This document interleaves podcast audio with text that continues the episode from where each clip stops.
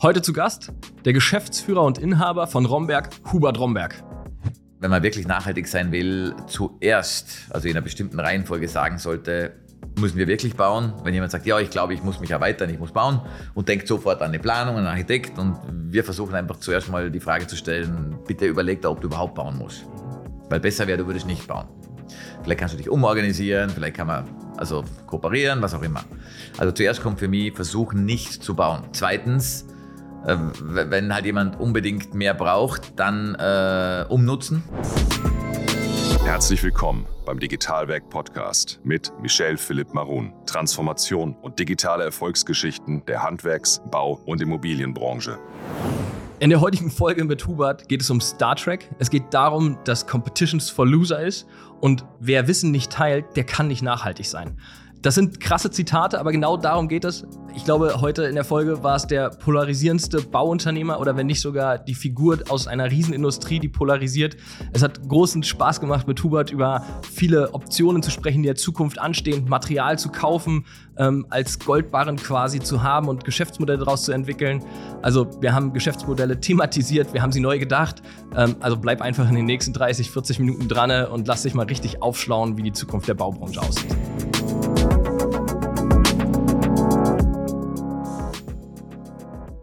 Hubert, schön, dass du nach Berlin gekommen bist. Ja, ich bin gerne da. ich freue mich, dass wir mal heute Tacheles reden. Ja. Ähm, über brauchen wir noch neue Gebäude, sollten wir aufhören zu bauen, aber auch irgendwie vom Kirchenbau über Schienen und Gleise und Züge hin zum Wohnungsbau bis Holzhybride. Du hast ja irgendwie alles gemacht oder ihr, also deine Familie. Aber erzähl doch mal vielleicht nochmal kurz vorm, ähm, wo du herkommst. Vom Akzent würde man es vielleicht sogar schon hören. Ja, ich bin Österreicher. Aber speziell, weil äh, aus Bregenz am Bodensee. Mhm. Sicht, Sichtkontakt nach Lindau, man kann fast rüberschwimmen, also nach Deutschland. Von dem her sind wir sehr stark ausgerichtet äh, nach Westen, Richtung Schweiz und Deutschland, unser kleines Bundesland. Mhm. Vorarlberg, Exportweltmeister, 60% Export, hat nur 4% der Bevölkerung und 6% der österreichischen Wirtschaftsleistung. das, ist, das, ist schon, das ist ja schon krass genug. Vierte Generation ist Romberg, das Unternehmen. Jawohl. Mit was habt ihr damals angefangen? Äh, mein Urgroßvater war eben der erste Baumeister. Mhm. Oh. Und ja, der hat also Infrastruktur gebaut, den Bregenzer Hafen zum Beispiel, ähm, die Bezirkshauptmannschaft, aber auch Kirchen, also zwei sehr große Kirchen, eine in Bregenz und den höchsten Kirchturm in Vollberg. Also. Ja, hat er auch gebaut. Okay, von der Kirche, was kam danach? Ja, halt ganz viel äh, ähm, klassische Gebäude, öffentliche Gebäude, private Gebäude und irgendwann haben wir, haben wir begonnen, auch selbst Wohnungen eben zu bauen als Bauträger. Das war dann okay. so in den 60ern. Mhm. Ähm, das war dann dritte Generation irgendwie? Das war zweite, dritte, zweite, ja. Okay. Mhm. Und ja, und ich bin dann 99 ins Unternehmen gekommen, war vorher noch bei der Strabag mhm. äh, und bin mit wahnsinnig viel Ambition von diesem Konzern, wo ich wirklich große Infrastrukturprojekte machen konnte, auch nach Vollberg gekommen und gesagt, das machen wir jetzt, das machen wir jetzt hier auch, okay. oder? Okay. Aber Vollberg ist ein sehr kleines Bundesland und, ja. und, und äh, ja, da war mit großen Tiefbau- und Brückenprojekten nicht viel los. Ja. Und ich wollte auch ein bisschen was anderes machen wie mein Vater, also nicht immer genau das Gleiche. Mhm. Und dann, dann habe ich eben das Thema Bahnbau, der bei uns schon ein bisschen vorhanden war, aber ganz klein, den mhm. Gleisbau, mit dem Tiefbau zusammengebracht und mhm. mit eigenen Patenten entwickelt, äh, Technologie, Effizienzen und haben feste Fahrmann-Technologie äh, entwickelt. Also okay. man muss sich das so vorstellen, der Gleisbau oder alles, was am Gleis gearbeitet schreit ja nach Optimierung eigentlich, weil mhm. du nur auf einer Achse bist, also ein Freiheitsgrad und eine wiederholbare Tätigkeit machst. Mhm. Und äh, das hat mich immer fasziniert, wenn etwas, wenn ich einen Prozess sehe, und der Prozess ist total ineffizient, dann, dann ruft es bei mir so ein, so ein Innovationsschub raus. Und da haben wir eben auch begonnen, weil, weil feste Fahrbahn bauen wir heute weltweit. Das ist ja. quasi, wenn das Gleis nicht im Schotter liegt, sondern einbetoniert wird, die Schwelle. Okay. Hat den Vorteil, man kann sehr schnell fahren, also über Hochgeschwindigkeitsstrecken weltweit oder auch bei der U-Bahn. Hat den Nachteil, wenn es mal einbetoniert ist, kann ich es nicht, nicht, mehr bewegen. Ja, absolut, das heißt, ja. ich muss es zum Zeitpunkt, wenn es einbetoniert wird, muss es sehr genau dort liegen, mhm. weil nachher kann ich nichts mehr verändern. Mhm. Und auf das haben wir uns spezialisiert, Technologien okay. fürs Einrichten, fürs Messen, mhm. aber auch Maschinerie für sehr effizienten Betoneinbau. Und das haben wir eigene Patente gemacht. Und damit waren wir sehr erfolgreich und haben dann weltweit Projekte gewonnen und das war eigentlich der Beginn der Internationalisierung der Raumberg-Gruppe. Das heißt, äh, Projekte gewonnen, ihr habt viel Ausschreibungen noch gemacht damals. Damals. Machen wir heute auch noch im Infrastrukturbereich, da ja. geht es nicht anders, äh, aber da kommen wir dann vielleicht noch dazu. Ja. Ähm, ja, ich bin in die Firma gekommen, da haben wir 30 Millionen Umsatz gemacht und. Was macht ihr heute? Ein Umsatz? 1,1 Milliarden. Boah, okay. Krass. Mit aber mit ganz vielen verschiedenen also über die gesamte Gruppe hinweg. Ja. Die 1, okay. Und wie viele Beschäftigte braucht man dazu? Um 3800. okay, so das heißt Fachkräftemangel. Äh, ihr braucht eigentlich mehr und ähm, mhm. kriegt sie nicht. Richtig. Also es hat natürlich jeder, jeder zu wenig, zu wenig Fachkräfte und es geht gar nicht mehr um Fachkräftemangel, sondern es geht überhaupt um Arbeitskräftemangel. Mangel, ja. Und da gibt es drei Treiber dahinter. Das eine ist Demografie, das ist klar. Ähm, äh, Babyboomer, also es gibt generell weniger. Ist vorbei die Zeit. Das zweite ist, die Leute wollen weniger arbeiten. Vier Tage 70 Prozent, 80 Prozent. Also das wirkt sich dann, dann auch aus. Und, und das andere ist, dass wir eben auch Prozesse haben, die viel zu viele Leute eigentlich äh, binden, die wir so nicht bräuchten. Und das ist auch ein Thema. Okay, also an dem ersten, was du gerade gesagt hast, können wir jetzt wenig ändern als Unternehmer. Ja. Das ist einfach so, der, der, demografische Wandel. Aber hin zu den Themen rund um Prozesseffizienz, also gleichbleibende Mannstärke für mehr Leistung oder umgekehrt, äh, können wir schon irgendwie was dran drehen. Ja. Und vielleicht noch als Ergänzung können wir dran drehen an dem Mindset der neuen Generation. Also ähm, ist der Wohlstand, den wir uns in Europa erschaffen haben, durch eine Vier-Tage-Woche gekommen? Und nee, ist er nicht, aber kriegen wir es trotzdem gestemmt als Gesellschaft?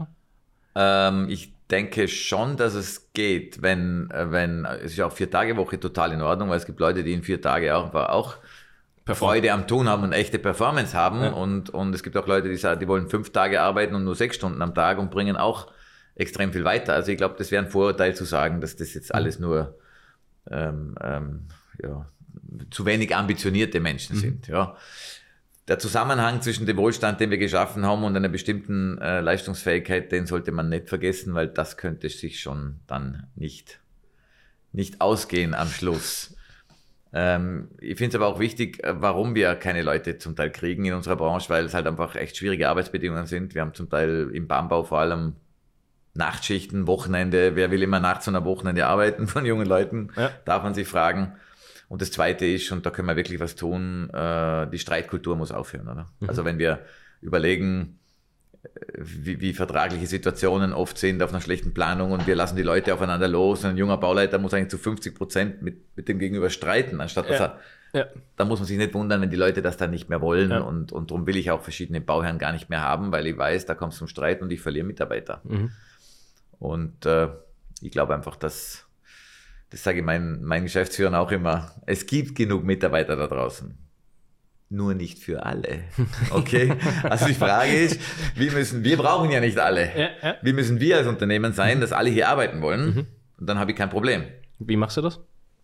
Also naja, das ist eben die Frage, die man nicht so leicht beantworten kann, aber was sicher hilft, ist, äh, was uns ausmacht, ist, äh, äh, wir haben halt eine sehr starke ähm, äh, Wertekultur, also Menschlichkeit ist bei uns ein Thema. Weil es familiengeführt ist? Deswegen kannst du es besser transportieren? Deswegen nachher? ist es viel einfacher. Mhm.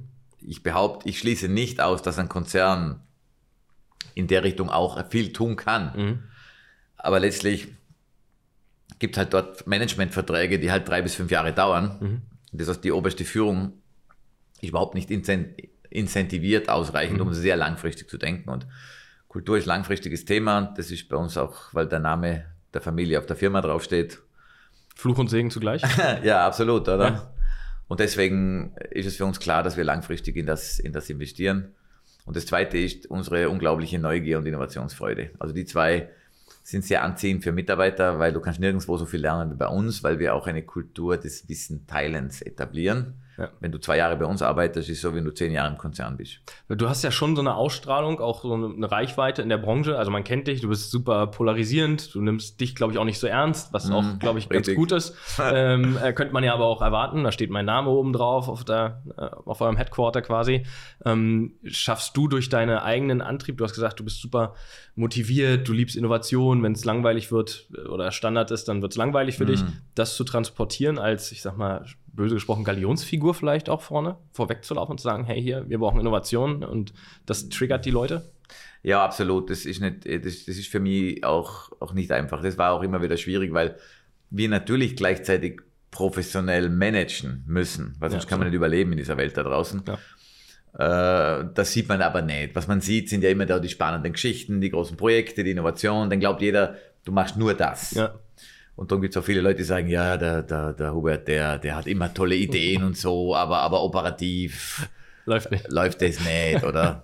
In Wirklichkeit, natürlich läuft das schon nur zehn Jahre später. Ja. Okay, man muss eben auch die Härte haben und, und, und dass man sagt, okay, ich, ich setze mich dem aus und spreche über Dinge, die wir tun werden in zehn Jahren und die möglich sind. Aber das zieht heute schon die Leute an, die das mit mir gemeinsam schaffen wollen. Und damit geht's nur so. Jetzt ähm, haben wir ja so eine Kultur, wo Wettbewerb, der eine sagt, wir brauchen ganz viel Wettbewerb, um sozusagen weiter, schneller nach vorne. Und dieses schneller, weiter nach vorne hat ja oft einen Verlierer, ähm, glaube ich. Also äh, meistens verliert es auch an Innovationskraft. Wir verschwenden Ressourcen. Was ist so deine Sichtweise auf den Wettbewerb? Ja, ich glaube, dass wir jetzt in eine Phase einsteigen, äh, dass Wettbewerb grundsätzlich äh, wichtig ist und war, ist in der Natur auch so. Ja, also, äh, weil das, das Richtige setzt sich halt durch, das andere stirbt. Oder? Im Sinne von, wir hätten auch kein Wachstumsproblem, weil wenn wir sagen Wachstum, Wachstum, ist ja das Wachstum sehr kritisch als absolute Größe planetar, weil ein endliches System wie die Erde kann kein unendliches Wachstum tragen, da braucht man kein Nobelpreisträger sein, um das Ja. zu verstehen. Die Natur wächst ja auch. Also es liegt in der Natur der Sache, dass, es, dass sie wächst, aber auch ein Baum hört irgendwann mal auf. Die Natur kann deswegen überall permanent wachsen, weil sie eben auch sterben lässt. Das tun wir nicht mehr in der Wirtschaft. Weil die, die, die EU hat, glaube ich, ich glaube 11 Prozent aller Unternehmen sind Zombie-Unternehmen. Die dürfte es überhaupt nicht mehr geben, aber die werden halt noch irgendwie mit Geld am Leben erhalten. Karstadt, Kaufhof. Wenn man die sterben lassen würde, Ja. dann würden dann Mitarbeiter frei für Aufgaben. Wir hätten das Fachkräftethema anders. Es würden Ressourcen wieder frei, Gebäude wieder genutzt werden anders. Also wir bräuchten wieder mehr eine Kultur des Sterbenlassens. Dann hätten wir mit dem Wachstum auch kein Problem. Äh, darum ist äh, Competition ganz gut. Ich, ich, ich möchte nicht besser sein als irgendwer anders, sondern nur als wir gestern waren. Also du bist dein eigener Wettbewerb. Ja, und äh, Wettbewerb verschleudert auch, auch viel Ressourcen, wenn er, wenn er dann irgendwann einmal äh, sinnlos wird, wie zum Beispiel Ausschreibungen. Ja, alle sagen, wir haben viel zu wenig Leute im Bau. Äh, trotzdem, äh, die gleichen Bauherren, die das sagen, schicken an 20 Baufirmen Ausschreibungen einer Planung, die meistens nicht einmal besonders gut ist. Und die sollen es bitte alle rechnen. Wie, sag mal so, Und einer kriegt das dann. dass, dass, dass man irgendwie so versteht, wie lange braucht man für so ein Projekt. Ich weiß unterschiedliche Naja. Größenordnungen, aber da wenn, sitzen wenn, jetzt wenn, fünf du Leute. So, wenn du so ein 20, 30 Millionen Projekt Ja. hast und, und du willst es wirklich ernsthaft auch, auch kalkulieren und musst dazu ein Angebot, zu dem du stehen musst, abgeben, dann bindet das sehr viel Ressourcen. Und wenn das 20 Firmen machen, am Schluss kriegt nur eine den Auftrag, dann haben das 19 für die, für die Fisch gemacht, wie man bei uns Ja. sagt. Und, äh, und da muss man mal ansetzen, das ist völlig sinnlos. Mhm. Ähm, da wäre es viel gescheiter, zum Beispiel, wenn ein Investor sagt, äh, ich, das Ding darf 30 Millionen kosten, dafür, dass sich das für mich rechnet. Und dann sollen Firmen sagen, die glauben, dass das geht. Sage ich, 30 geht das. Dann machen wir aber Design to Cost. Das heißt, der Entwurf kommt vom Architekten, ist auch wichtig. Wir brauchen eine schöne Architektur, das ist das nachhaltigste der Welt, weil diese Gebäude stehen ewig. Oder? Also die Menschen, ja, die Menschen wollen, wollen die nicht mehr loswerden und damit ist es sehr nachhaltig. Das Ja. heißt, an Architektur will ich nicht sparen, aber da reden wir vom Entwurf, städtebaulich, soziokulturell. Ab dem Zeitpunkt muss man es den Architekten wegnehmen und für an den Ausführungsprofi geben, der quasi Planung, Produktion, Realisierung. Montage Ja. mitdenkt. Ja. Und da kommen wir ins Spiel und sagen, okay, um 30 kann man das machen, aber wir machen das super effizient. Oder? Das heißt, wir können uns oft 30 Prozent der Haustechnikkosten sparen. Warum? Einfaches Beispiel. Wenn du einem Haustechnikplaner den Auftrag gibst, er muss für dieses große Gebäude ein Haustechnikkonzept machen und der kriegt er gleichzeitig in seinen Planungsauftrag noch ein paar juristische Klauseln. Er haftet natürlich dafür, Klar. dass es funktioniert. Und die Dass Juristen- die Lebensversicherung die abgeschlossen Juristen wird. finden das toll, wenn sie je mehr sie reinschreiben und haben keine Ahnung, dass sie dabei ihren Auftraggeber eigentlich schädigen, schädigen weil was macht denn der? Im Zweifelsfall baut er viel zu viel ein. Weil wieso soll ich das Risiko eingehen, dass das nicht funktioniert? Ich zahle es ja nicht. Okay? Und so bauen wir überall viel zu viel Zeug ein, das keiner braucht am Schluss und sogar noch kontraproduktiv ist, weil eine überdimensionierte Anlage läuft nicht im optimalen Wirkungsgrad und verbraucht nachher sogar noch mehr, als sie muss. Also, und das sind lauter so Teilaspekte, wenn man das einem gibt, der das gesamtverantwortlich macht, wie wir das mit unseren nachhaltigen Produkten jetzt machen und Systemen, dann komme ich zu dem Zielpreis hin, ohne diese ganzen sinnlosen Aufwendungen zu haben und wir haben nicht 20 Firmen damit beschäftigt. Das ist ressourcensparender. So, und jetzt nochmal zum Wettbewerb. Ähm, alle glauben aber, ich muss ja ausschreiben, weil sonst, sonst wenn ich keinen Wettbewerb habe, kriege ich keinen günstigen Preis und man muss die alle gegeneinander antreten lassen, oder? Genau. Bei der Innovation stimmt das ja vielleicht, oder wenn man sich so sagt, ich möchte jetzt einen Konkurrenten in der Sache, in der Innovation, in der Wahrnehmung ist es sehr gut, wenn man so ein Sparring hat. Für mich ist mhm. permanentes Sparring, wie bin ich eigentlich im Verhältnis mhm. zu? Positiver Wettbewerb. Ansonsten ist er, ist er negativ, weil er lenkt ab vom Thema. Ich sage immer, Wettbewerb ist Competition is for losers. äh, warum? Weil äh, jeder will besser sein als, als der Wettbewerb und ich sage immer, steckt eure Energie nicht äh, dahin, darüber nachzudenken, wie ihr besser seid als der Wettbewerb, sondern warum ihr überhaupt einen Wettbewerber habt. Mhm. Also offenbar ist die Leistung, die du bringst, so austauschbar und für den Kunden quasi auswechselbar, damit er dich mit jedem anderen vergleichen kann. Mhm. Vielleicht denkst du mal drüber nach, dass du deinen Approach so veränderst, dass du eigentlich keine Vergleichbarkeit mehr hast. Also dein USP muss so groß werden, um im Startup-Language zu bleiben. Ganz genau. Okay. Und das geht in jeder Branche. Und wir sind echt eine der ältesten. Ich glaube, die zweitälteste Branche, Branche der Welt. Ja, würde ich auch sagen. ich glaube, Immobilie oder so ist noch, noch, noch älter. Nein, wir das sind Wohnen, ja Immobilie, das, wir das sind Wohnen. ja de facto Construction. Die, okay, das schmeißt du zusammen. Ja, ja, wir okay. kennen die älteste. Okay. Die ganz, ah ja, die älteste. Ja, jetzt stand ich auf Schlauch. Ja, das stimmt, das ist ein anderes Gewerbe. Ja. Aber auch oft mit dem Bau verbunden gewesen in der Vergangenheit. Äh, ja, ja Bau, apropos, ja, früher, der Hammurabi, das war der erste Kodex, äh, der Sumerer, glaube ich. Äh, da war ja noch eine ganz andere Verantwortung quasi da mit dem Bauen verbunden. Und der mhm. Baumeister, der ein Gebäude gebaut hat, das eingestürzt ist, wurde getötet. Ja, genau. Ich kenne, also hier, kurze Anekdote, Berlin, wir sitzen hier, Schloss Berlin, mhm. gab es einen Münzturm mal. Wir haben hier so einen sehr morastigen Boden in Berlin. Und das heißt, an der Spree stehend, dieser Münzturm, recht hoch, ne, enges Fundament. Und irgendwann machte der halt so die Neigung like äh, Pisa. So. Mm. Und der wurde natürlich auch der Baumeister dann irgendwann beseitigt, mhm. äh, bis man dann das Pfahlfundament erfunden hat. Das war so ein bisschen dann die, die neue Speerspitze mhm, für Innovation. Genau. Jetzt kommen wir zur Innovation. Du bist ja nicht nur Romberg im Sinne von, du baust dein Unternehmen weiter aus mit deinen Mitarbeitenden, sondern du schließt ja Kooperationen. Das ist ja dieses Wettbewerb weg, hin zu kooperieren. Genau. So, was hast du jetzt eigentlich da auch noch gemacht? Muss äh, man ja sagen, noch, weil du machst ja super viel. Ja, also es ist ja so, äh, vor 20 Jahren habe ich zum ersten Mal Nachhaltigkeit in die Strategie geschrieben, mhm. wo jeder gesagt hat, irgendwie was stimmt mit dem nicht, oder? Also Hörst heute, du heute ist klar, oder? Hörst du das oft? Ja, immer noch. Aber die andere Sache, wenn du reinschreibst. Und, und da habe ich natürlich begonnen, darüber nachzudenken, wie können wir anders bauen. Ich habe damals die Geschäftsführung der Gruppe übernommen und wir haben eine neue Strategie gemacht. Und in dem Moment zu dem Zeitpunkt ist mir klar geworden, wie alles zusammenhängt, die Ressourcenströme, quasi hinter welchem Material steckt, wie viel Rucksack am Material. Den Menschen ist ja nicht bewusst, dass wenn sie ein, ein, Kilo, ein Kilo Beton haben oder eine, einen Kubikmeter Beton, sind das in Wirklichkeit fünf Kubikmeter Natur.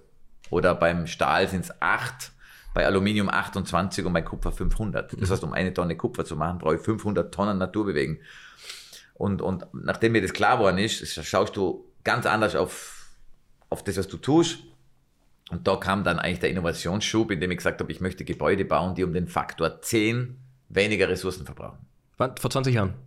Ja. Okay. So, und dann haben wir da rum experimentiert und hin und her und, und dann 2008 ist dann losgegangen, dass wir gesagt haben, okay, eigentlich kommt nur Holz in Frage als tragender Baustoff, weil der hat einen Rucksack von 0,2. Mhm. Da kann man alles verwenden. Mhm. Bis zur Rinde. Energie ist völlig wurscht. Aber du hast einen Faktor dazu, Rucksackfaktor von 0,2, weil du hast natürlich einen Sprit, den du brauchst und das Zeug ein bisschen bewegen, wobei mhm. es sehr regional verarbeitet wird. Damit war klar, wir müssen Holzhäuser bauen. Gleichzeitig war klar, das Wachstum findet in Städten statt. Äh, in Zukunft leben ja 75 Prozent der Menschen in Städten. Das heißt, und da stehen ja schon Gebäude. Ja, aber auch der Neubau in Wirklichkeit. Äh, in Städten geht es um den Aufstocken und um den Neubau. Aber der Neubau muss dann auch mit so einem nachhaltigen Konzept passieren, also muss ich Hochhäuser aus Holz bauen können. War damals völlig aus der Welt. Ich sagen, ja. Und eben in einer sehr effizienten industriellen Weise. Das sind die drei Pillars im Prinzip mhm. von, von, von unserem Konzept des Holzhybridbaus, das daraus entstanden ist. Und äh, das war lustig, weil ich dann gesagt, ja, also bauen wir Hochhäuser aus Holz und dann sind die ganzen Fachleute gewesen. Ich bin ja selbst Bauingenieur, aber da gibt es dann noch ganz viele Ingenieure und Fachleute, die haben alle gesagt, das geht nicht. Haben wir schon immer so gemacht, geht nicht. Genau. Und äh, mein Vorteil war, ich habe nicht gewusst, dass es nicht geht. Also, dann machst du es mal, oder? Ja, also klar, das Problem ja, ist ja, der, der weiß, dass was nicht geht, der fängt es nicht der an. an. Genau. Okay, der, der weiß, der nicht weiß, dass es nicht geht, der probiert es mal. Ja. Und, und ja, das war eine lange Reise äh, und dann haben wir mal ein paar Mockups gemacht und, und das berechnet, können wir 100, ich gesagt, ich möchte 100 Meter bauen können mit Holz. Mhm. Dann haben wir das nachweisen können. Dann haben wir ein Gebäude gebaut mit acht Stock. Das war für damals revolutionär, 2012. In was, acht Tagen montiert. Was, was, sind acht Stockwerke ungefähr von der Höhe? So? 27 Meter. Okay. okay. Also war es ein Drittel schon dran, an dem Ziel 100 Meter irgendwie zu bauen? Ja, wobei das System, das haben wir schon gewusst, dass das andere geht technisch. Okay. Nur in Vorarlberg durften wir nirgendwo Ach so, bauen. okay, ging wieder regulatorisch, ja. ja.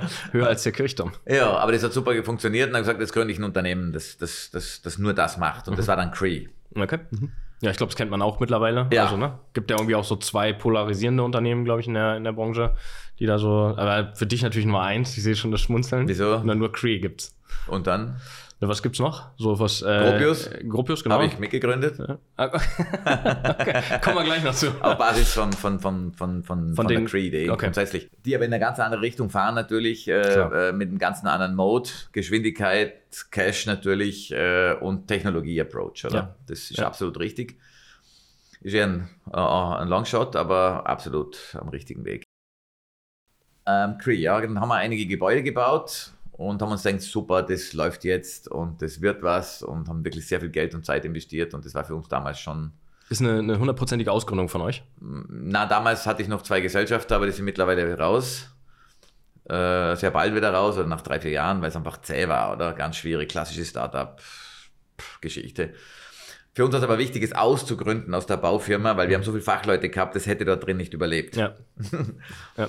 ähm, und ja, dann haben wir einfach gestruggelt, oder? Und dann habe ich familienintern auch damit wirklich Herausforderungen gehabt. Also Vater so ein richtiges Vater-Sohn-Thema.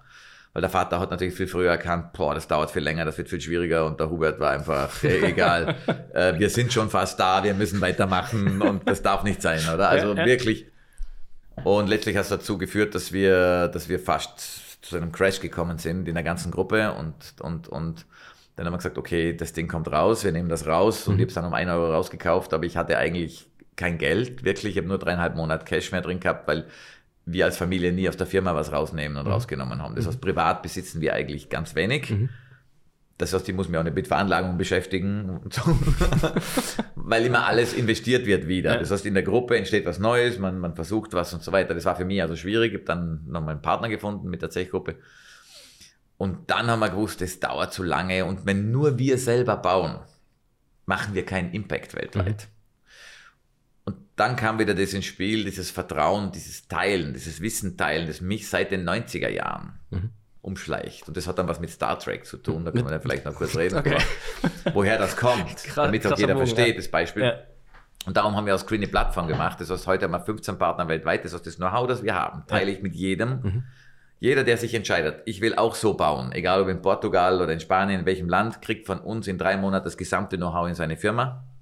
Und wir helfen ihm dabei, solche Projekte zu realisieren, bei der Produktion, bei der Umsetzung. Ich wollte gerade sagen, also das ist ja Produktionsthema auch. Ich muss ja die, die Anlagen oder. Ja, aber da helfen wir, dem okay. das lokal zu machen. Wer das noch nicht hat, liefern wir von einem Partner, okay. aus dem Partnernetzwerk. Okay. Das heißt, wir machen eigentlich eine virtuelle Baufirma, mhm. die weltweit extrem schnell wächst, mhm. alle auf dem gleichen Know-how voneinander lernen mhm. und nicht bei jedem Projekt alles neu erfinden. Mhm. Und das macht uns viel schneller als alle anderen. Mhm. Und das ist die Innovationsmaschine schlechthin. Und der Beweis dafür, dass Wissen teilen eigentlich die Zukunft ist und viel schneller ist. Und warum das so mächtig ist, das habe ich erfahren, als ich Star Trek geschaut habe und mich interessiert ja immer, wie so Organisationsformen sind, andere Lebensformen, Spezies. Und ich war immer fasziniert von den Borg. Kennst du die Borg? Ja, ja. ja. Also halt so Cyborgs, oder? Ja. Und äh, die sind jetzt nicht gerade sehr friendly, nee. aber, aber die haben eine total geile Eigenschaft gehabt. Und das hat mich fasziniert. Und zwar, die assimilieren dich, oder? Also Widerstand ist zwecklos, zwecklos genau. Resistance genau. ist futile. Wir assimilieren. Das heißt, die nehmen dich in ihr System und schließen dich an. Und ab dem Zeitpunkt weißt du alles, was alle anderen wissen. Genau. Und alle wissen, was du weißt. Mhm. Das ist doch geil, oder? Okay. So, und das hat mir so geflasht, wo ich gesagt habe, wenn wir das schaffen, dass wir die Herausforderung, die wir jetzt haben, weltweit, ist ja egal, bei mir jetzt halt im Bauen. Also ja, sagen, wir müssen ja. anders bauen, wir können viel ressourceneffizienter, mhm. viel grüner, viel schneller, besser bauen. Dann müssen wir das aber möglichst schnell, viele müssen das tun. Mhm. Nicht ich und der Nächste und jeder versucht, und jetzt sind wir wieder bei der Wettbewerbslogik. Das ist das Ego, oder? Mhm. Jeder will für mich mir interessiert es nicht mehr, wenn ein Startup im Kontext sagt, hey, ich habe eine geile Innovation und die wird total toll, aber der braucht 10, 15 Jahre. die haben wir nicht mehr. Die haben wir nicht. Die okay, Zeit, die so, Zeit ganz einfach. Absolut, so, und ich habe keine Lust, jemanden zu unterstützen, dass der vielleicht irgendwann in 15 Jahren Unicorn wird und behauptet, er ändert die Welt, weil er ändert nichts. Wer nicht teilt, ist nicht nachhaltig. Punkt. Mhm, mhm. Egal, was die alle draufschreiben, die mhm. Konzerne oder die Startups, whatever. Heute will ich euch mal einen Einblick zu unserem neuen Partner Bosch geben. Seit kurzem arbeiten wir regelmäßig zusammen, haben einen super Austausch und es geht immer um verschiedenste Themen. Unter anderem sprechen wir über Work-Life-Balance, Mitarbeiter-Benefits und natürlich spielt die Internationalität von Bosch eine extrem wichtige Rolle. Für uns gilt immer voneinander lernen. Ich bin unglaublich positiv überrascht, seitdem ich Bosch kenne, wie vielfältig dieses Unternehmen ist und konnte es am Anfang selber kaum glauben. Von der Wärmepumpe über die Handwerkersoftware bis zum Lasermesser ist da irgendwie alles dabei. Das ist natürlich für Softwareentwickler super cool, denn wenn die was entwickeln, sehen sie es nachher am Produkt und vielleicht sogar am Kunden, wie er grinst und darüber lacht. Also, wenn ihr mehr zu unserem Partner Bosch erfahren wollt, dann schau einfach unseren YouTube-Kanal an. Da werdet ihr ein Video finden zu Mein Tag bei Bosch. Also, viel Spaß und let's go! Wie glaubst du, ist, also du musst ja auch immer auf der Reise den Menschen mitnehmen, ähm, über die wir ja auch gerade gesprochen haben. Wie glaubst du, ist so die, die Menschen, die heute in den ganzen äh, Bauämtern sitzen, in den Behörden, die ja auch eine wichtige Rolle im Bauprozess spielen, weil nachher musst du irgendwie auch das Genehmigungsthema haben. Ist das nur so schlimm in Deutschland oder auch in Österreich oder auch in Südafrika? Ich glaube, es ist überall schlimm, aber okay. in Deutschland ist es besonders schlimm. okay. Ähm, aber es ist halt schwierig, weil man hat sich jetzt über so viele Jahre so viele Regeln selbst gegeben, die kannst du ja. nicht einfach ignorieren. Ja. Also wir haben zum Beispiel jetzt ja eine gemeinsame Firma mit der LEG gegründet, die serielles Sanieren macht. Mhm. Ähm, also was wir machen dort ist, dass wir thermische Sanierung von Bestandsgebäuden machen, die sehr schlecht sind, also sehr schlechte Energiewerte haben und da 54 Prozent des Primärenergiebedarfs einsparen. Das hat der Volker schon mal angedeutet, ist ein Jahr her irgendwann. Genau. Ähm, wo, wo steht die Firma heute? Äh, wir sind sehr erfolgreich, wir wachsen, wir sind quasi EcoWorks auf Steroiden, sage ich immer. Emanuel wird es mir Emanuel. Ver verzeihen. Na, weil äh, Emanuel ist echt, äh, er, war, er war wirklich der Erste, muss man sagen, der, der damit als eigenes Unternehmen, als eigene Startet, Geschäftsidee ja. und er ist völlig am richtigen Weg gewesen, aber er ist natürlich auch auf die Realität aufgeklatscht, so wie ich. Die Geschwindigkeit. oder sonst wo.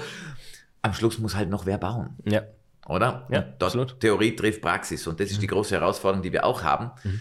Wir haben halt vor zwölf Jahren schon begonnen mit dem ganzen Thema Systembau, Vorfertigung und das ist eigentlich die gleiche Logik, die wir jetzt auch für Renovate verwenden. Das heißt, wir, wir basieren natürlich auf einer viel größeren praktischen Knowledge, Umsetzungspower, die wir jetzt auch mit der LEG gemeinsam verbinden, oder wo das mhm. Know-how von, von der Mieter, also von der Vermieterseite kommt und wir natürlich extrem schnell skalieren können jetzt und, und das hilft uns halt, dass wir Bauleute sind. Ja, sehr viele Startups, die die richtige Idee haben, Klar, die müssen das andere dann sehr blutig noch dazulernen und ja. sich das Know-how reinholen, oder? Ja.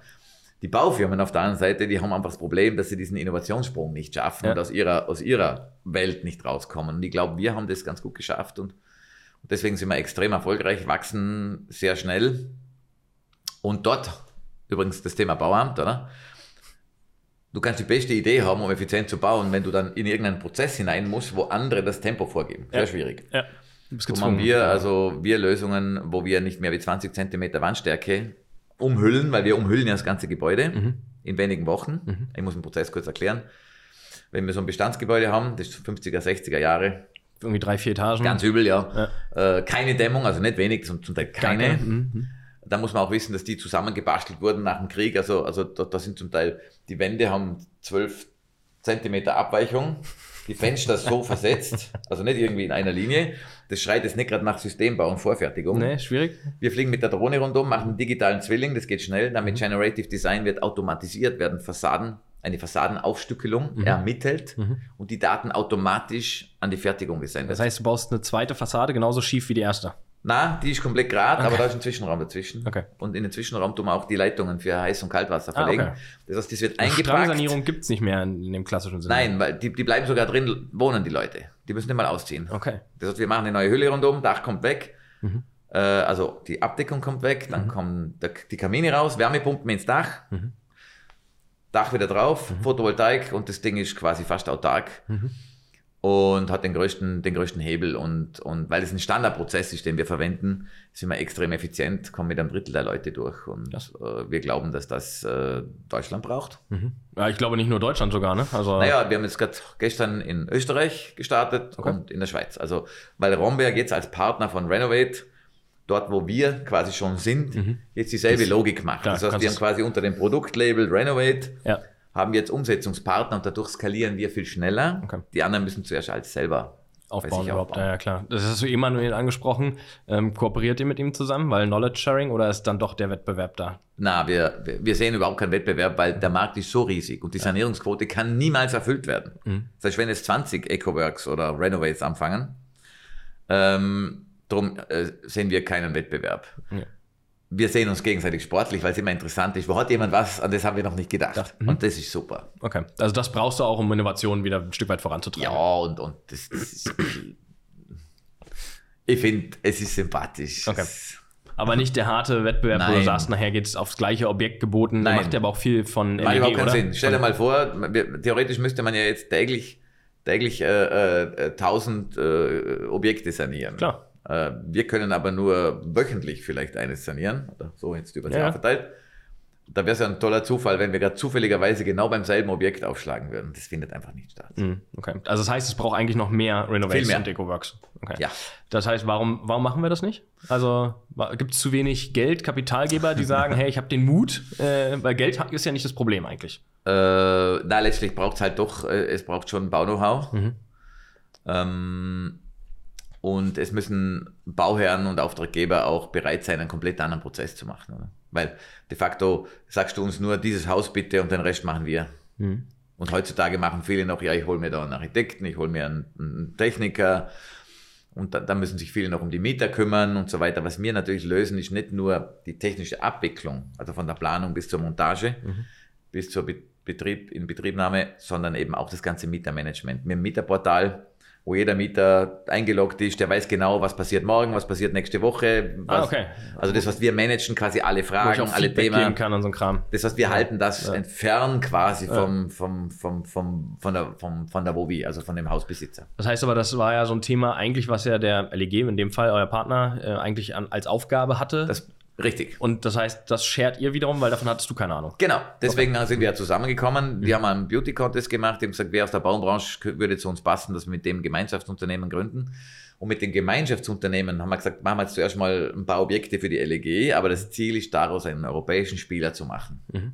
Okay, also das Modell wieder zu kopieren und bestehend zurückgreifen. Okay. Den Wettbewerb haben wir schon. Wir wollen wie viel, äh, kann, kann, kannst du sagen, wir reden ja viel über Holzbau gerade und Holzhybrid. Ähm, wie viel Prozent macht das bei euch aus, so am, weiß nicht, am Umsatz oder an den Objekten? Kannst du noch sagen? wenig. Noch zu, relativ zu wenig? wenig. Nein, nicht zu wenig. Es ist halt so, dass, dass wir beide so divers sind. Wir sind ja mit dem Bahngeschäft so stark gewachsen. Das war ja das, was ich seit ab 99 quasi zehn Jahre äh, sehr intensives Wachstum der Gruppe beschert habe, weil wir halt nach Australien sind, äh, England, also in ganz viele internationale Länder und darum macht die Bahn heute 50 Prozent unseres Volumens aus. Okay, krass. Das, das, und der Rest ist Bauen und von diesem Bauen noch vielleicht jetzt 20 Prozent eben das Neue und das mhm. wird aber jetzt überproportional wachsen. Wachsen, okay. Das ist auch die Zielrichtung, die Ja, mit dem anderen wollen wir gar nicht wachsen. Also ich möchte auch das klassische Bauen äh, so nicht mehr. Ich möchte auch keine Ausschreibungen mehr bearbeiten. Jetzt, jetzt ist die Frage ja, wir reden ja immer, wir brauchen Wohnraum, wir brauchen 400, also in Deutschland 400.000 Wohnungen, alle 80 Sekunden müsste eine Wohnung fertiggestellt werden. Fazit schaffen wir nicht. Nächstes Jahr noch weniger. So, also nächstes Jahr 200.000 Wohnungen. Müssen wir dann überhaupt noch bauen? Also wenn wir jetzt über Klima sprechen versus wir brauchen Wohnraum, wie lösen wir das und ist nicht bauen das bessere bauen? Ja, mein Stichwort.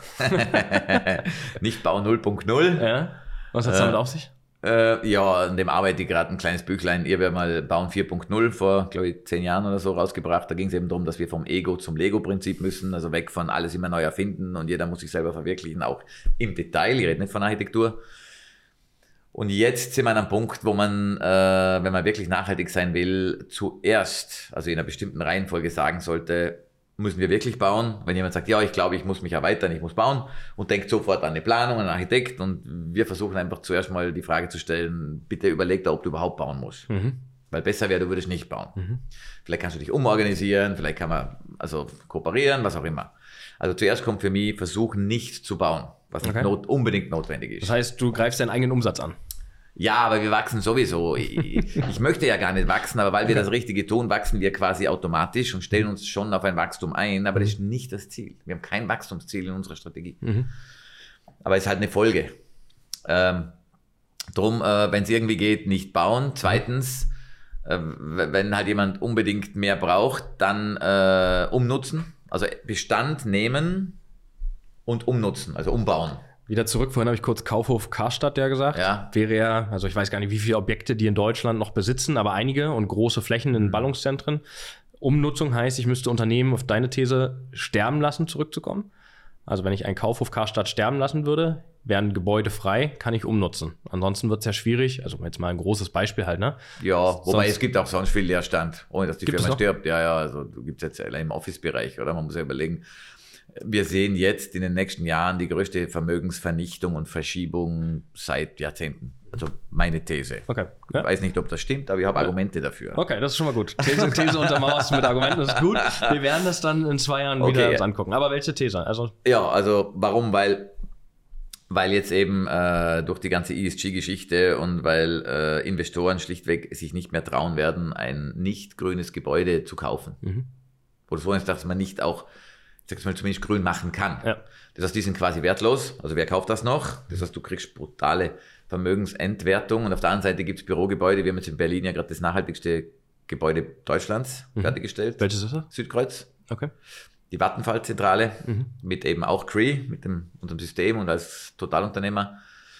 Für solche Gebäude kriegst du 30 bis 40 Prozent mehr Miete.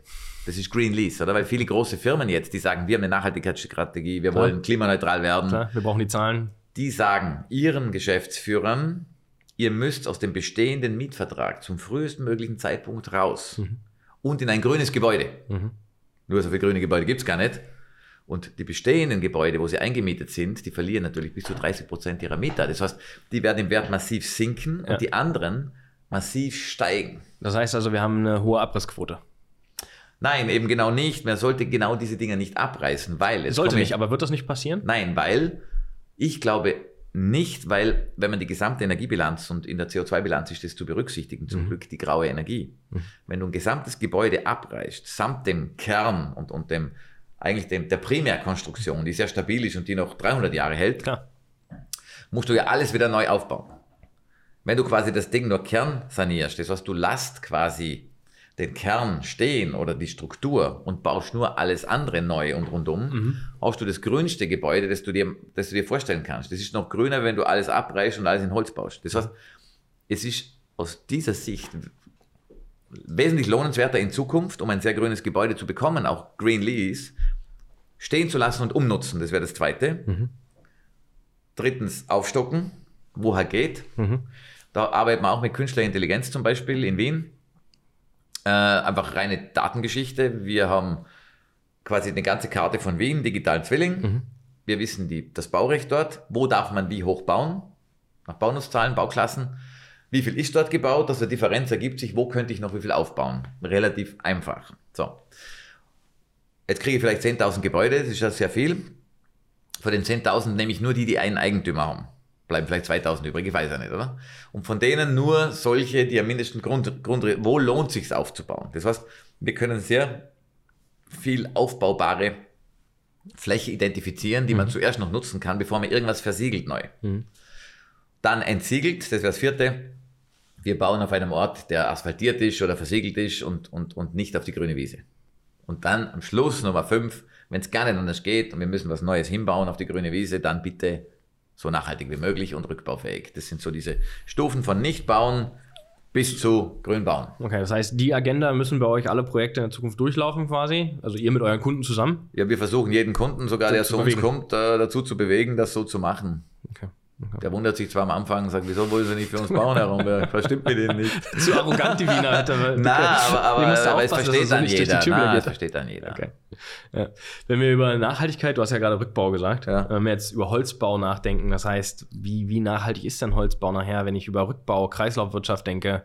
Ähm, das heißt, ein Gebäude, was irgendwie einen hohen Holzanteil hat, Wie passt das nachher zusammen? Weil Wiederverwendbarkeit aus Holz kann ich noch Energie verbrennen, herstellen.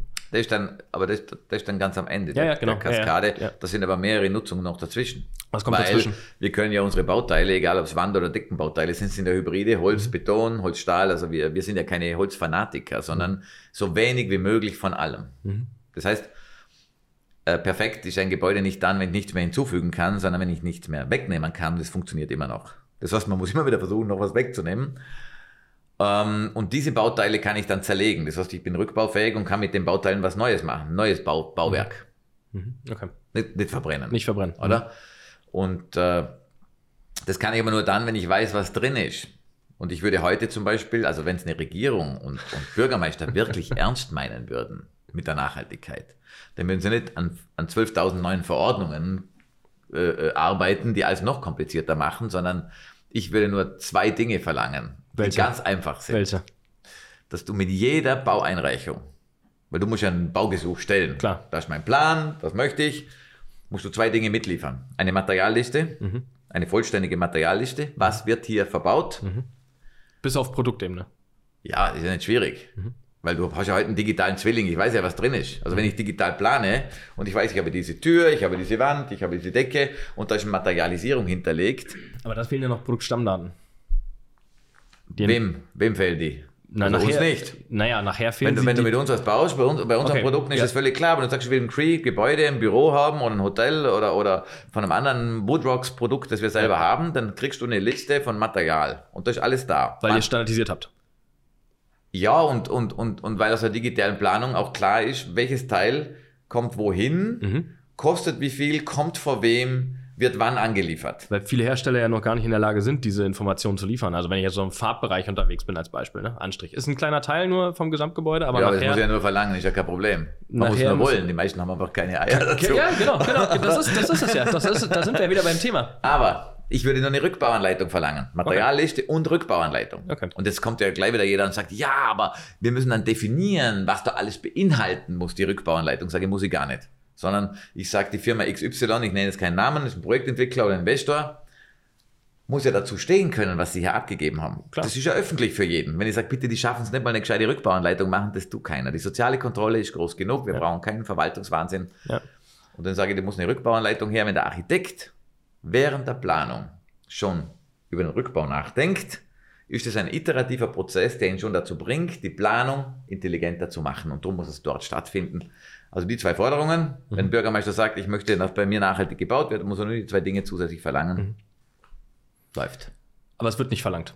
Nein, So, das heißt, wissen es gar nicht. Es ist ihnen nicht bewusst. wollte ich gerade sagen, ne? Also kommt jetzt der. Vielleicht hilft das hier, der Podcast. ich wollte gerade sagen, wir werden wir es nochmal nach außen, außen unterstreichen hier gerade. Da, da, da kommt doch der eine oder andere auf die Idee und sagt, der Romberg hat zu viel mit Lego gespielt. Der fordert jetzt eine Rückbauanleitung. Also sozusagen, ne? Ich, irgendwie alles Ja, ja, man, muss ja alles rückbauen. Jede Brücke, man muss ja überlegen, wie, wie kann ich eine alte Eisenbahnbrücke, deren Lebensdauer am Ende ist, Ja. auch rückbauen, muss ich genauso.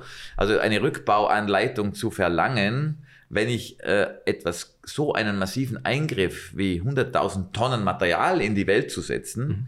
das ist jetzt nicht zu viel verlangt, finde ich. Das heißt, wie, äh, wie, wie, wie werden wir es erzielen? Weil wir müssen Auch ja als, als Investor, kurz, als Investor würde ich ja nie ein Gebäude kaufen für 50 Millionen, wo Materialwerte drinstecken und ich weiß nicht mal was. Ja, Also du kaufst verkaufst mir irgendwas, Klar. aber ich sag dir nicht, dass hier drin ist. Klar. Aber das, das, so, so, so, so blöd sind wir bloß im Bauen. Ja, ja, ja, da können wir noch viel lernen von anderen Und übrigens sitzen ne? wir auf unfassbar viel Materialwert. Weil die meisten Klar. Leute sehen ja das Gebäude mit dem Ertragswert. Ich kann es vermieten, so viel ist Die wert. Rendite. Aber keiner sieht das Material. Ja, ja. Das ist wie, Ja, ja, weil keiner Jahrzehnte ja nicht über 30 Jahre gedacht hat, ne? Und gesagt hat, so, ich habe jetzt ein Gebäude gekauft für, keine Ahnung, 120 Ja. Millionen Euro. Jetzt habe ich ja eigentlich wie einen großen Tresor da stehen. ja, Ah. darum baue ich schon für Kunden und sage, das Material bleibt bei mir, kriegst 2% Nachlass. Ja, genau. Ne? Der fragt sich dann, ja, wie? Ich will es Ja, auch wie? zurückbauen. Ja, wie? Aber, aber wenn ich das erst in 40 Jahren oder so Bist du doch tot, Romberg. Ja, ich schon, aber die Firma nicht. Wir sind ja seit 140 Jahren da. Also ich denke ja in Generationen. Also es wäre ja blöd, das nicht zu tun, weil die 2% muss ich vielleicht sowieso geben. Aber, aber die kriegst du nur, wenn. ja. Ja, aber äh, das, das Aber da ist ja, beginnen die Leute drüber nachzudenken, weil in dem Moment denkt er sich, hey, vielleicht ist das Material ja wirklich mehr wie die 2% wert. Das heißt, etwas, wo er vorher gesagt hat, na, das bringt überhaupt nichts, interessiert mich nicht, beginnt ihn auf einmal zu interessieren, wenn ich es verknüpfe. Heute bezahle ich ja dafür, wenn jemand mir das Gebäude abreißt und abtransportiert den Schutt. Wird er in der Zukunft bezahlen? wenn Ja. ich kaufe? Ja. Also ich hol's ab. Wenn du es abbrichst, ich hol's ab. Das ist schon ziemlich cool. Das heißt, machen wir eine neue Plattform. Die gibt's schon. Material Matters. Okay. Die ist wo unterwegs? In Deutschland? Nein? Dann müssen wir ja Copycat. Wettbewerb. Ja? Na, ist ganz einfach. Das Geschäftsmodell sieht so aus. Okay. Ähm, wir ermitteln äh, auf Basis von Eckdaten, die schon relativ gut schätzen können. Du hast ein Ziegelgebäude, du hast so ein Gebäude, dann weißt du ungefähr 80% ist Ziegel, 10% ist das, 5% ist das. Kannst du ungefähr ermitteln, wie der Material Stock ist da drin. Bis zum Kupfer. Kupfer ist am meisten wert in Wirklichkeit. äh, und am meisten ist in den Kabeln, oder? Klar. Äh, dann könnte ich ausrechnen, okay, in deinem Gebäude, in deinem Zehnstöcker, in der, keine Ahnung, Kudamm sowieso, Ja. äh, ist Material im Werte von 500.000. Ja. Und ich zahle dir ein Drittel jetzt Cash auf die Kralle. Kriegst von mir 170.000, Mhm. obwohl du eigentlich weiter Weißt. dein Gebäude bewohnst, du verlierst gar nichts, Ja. kriegst Cash und ich krieg dafür das Material. Aber es bleibt bei dir. Mhm. Ich habe keine Lagerkosten, ich habe keine Transportkosten. Also die Stadt Konzept. steht voll. Ja. Mein Lagerhof ist die Stadt. Ja, genau. Ja. Ich muss nicht bewegen. Ich hole es nur dann, wenn es verfügbar wird, okay? Mhm. Und finanzieren kann ich das auch, weil, weil in der Bilanz habe ich einen dreifachen Wert. Mhm. Ich habe eine stille Reserve von zwei Drittel. Und so könnte ich für eine Milliarde pro Woche eigentlich Material Material. von Gebäuden kaufen Mhm. und, und, und Hausbesitzer könnten sofort Cash bekommen. Das heißt, ich muss nur irgendwie im Überblick haben, dass ich auch Gebäude habe, die zeitweise rückgebaut werden und nicht erst alles in 30 Jahren. Oder ich habe einen hohen Eigenkapital, den ich gerade irgendwo einsetzen will und nicht in Bitcoin oder sonst wo. Ich brauche, Weil du brauchst das Cash. ja, aber ich kann es fremdfinanzieren. Das ist ein Artikel 9 Produkt, weil es super grün ist. Äh, weil, weil ich damit rette das Material vor der, vor der Deponie. Das heißt, ich stelle sicher, dass es einen Rechtstitel bekommt und dass es sicher wiederverwertet wird. Und ich kann es fremdfinanzieren und den Zinsen, den Zins, den, den, den zahle ich einfach, weil die stille Reserve immer wächst. Das heißt aber, an dem Unternehmen bist du nicht auch beteiligt. Also an der Plattform, der Materialplattform, von der du gerade gesprochen hast. Äh, das ist meins. okay, der, der ganze Wertschöpfungskette entlang hat hier Herr Romberg sich ein Imperium aufgebaut. Ja, aber wir haben noch nicht. wir haben, nein, nein, Moment. Moment, Moment, Moment, das wäre zu viel. Äh, Wir haben noch nicht begonnen zu kaufen. Okay, ihr habt die technische Infrastruktur gebaut. Ja, weil wir, die ist nicht wahnsinnig, also darf ich jetzt nicht sagen. Die ist natürlich Die hochkomplex. hochkomplex. Du brauchtest Elon Musk dazu. Ich hab's ja, ich hab's verstanden. hochkomplex. Nein, in Wirklichkeit geht es darum, hast du, hast du Tools, wie du Gebäude bewerten kannst Ja. und wie du den digitalen Zwilling davon hast und wie du den Datensatz handelst. Ja. Oder? Und dann weißt du jedes Jahr, wie viel, wie viel habe ich eigentlich in Summe über alle Gebäude an Bilanzstichtag, an Material. Das wird dann zum, zum, zum Wert bewertet, der aktuell weltweit besteht und so kannst du das eigentlich relativ einfach managen. Und das ist etwas, mit dem wollen wir jetzt gerade beginnen in einer großen Stadt Österreichs und dann schauen wir mal, ob es funktioniert. Und wenn es nicht funktioniert, dann warten wir nochmal fünf Jahre und probieren es nochmal. Okay. Ich würde sagen, es lohnt sich auf jeden Fall in den nächsten 24 Monaten nochmal eine Folge aufzunehmen mit dir. Aber ich habe schon verstanden, die anderen Unternehmen, die neuen, heißen nicht mehr Romberg, ne? Da steht nirgendwo mehr dein Name drauf. Cree hast du gesagt. Jetzt die Materialplattform steht auch nicht dein Name oben drüber. Hast du, sagst du jetzt, ist vorbei nach außen. Na, weil, weil das sind auch Themen, wo oft andere vielleicht, vielleicht mit dabei sind, dann irgendwann Okay. mitmachen wollen. Und Romberg, Romberg, Romberg ist eine bauklassische, sehr klassische, bodenständige Bauunternehmung, Mhm. die halt äh, Innovationsfreude hat und die äußert sich dann in verschiedenen Ausprägungen. Und Ich stelle mir gerade so einen Blumenstrauß vor. ja, und wir haben auch Partner überall. Wir sind ja Kooperationsweltmeister. Wir haben ja äh, für Österreich und, und Schweiz eine Partnerschaft mit Goldbeck zum Beispiel, wo wir einen Systembau machen. Würde man ja auch behaupten, ihr seid hier Spinnefeind. Nee, das ist auch eines der, der, also überhaupt meines Erachtens das beste Bauunternehmen der Welt momentan. Das ist ziemlich cool, das zu sagen. Ah, aber echt, die sind richtig gut. Ich, ich werde Jan-Henrik auf, den, auf, auf, auf, den, auf die Folge werde ich ihn verlinken, äh, Jan-Henrik, und sagen, Na, schick es ihm per WhatsApp. Na, weil, weil, weil von Anfang an, oder? Vom, vom, vom immer schon, die ersten waren wirklich die ersten, auch noch ganz klein, wo, wo Ja. wirklich im System gedacht haben. Die Ja. gesagt haben, hey, nicht alles neu erfinden, oder? Und, und, und heute eine Innovationskraft haben und gleichzeitig eine Bodenständigkeit und, und eine, eine, eine Breite, dass es einfach eine Freude ist zu kooperieren und weil wir auch gegenseitig wahnsinnig viel voneinander lernen, oder? Und Synergien da haben. Hubert, vielen Dank, dass du da warst. Ich lasse das einfach so als Abschluss stehen, weil besser hätte ich es irgendwie nicht zusammenfassen können. Finde ich cool. Vielen, vielen Dank, dass du da warst. Ja, hat mich sehr gefreut. Vielen Dank. Danke auch. Und ihr schaltet wieder ein. Nächste Woche wird es wieder spannend.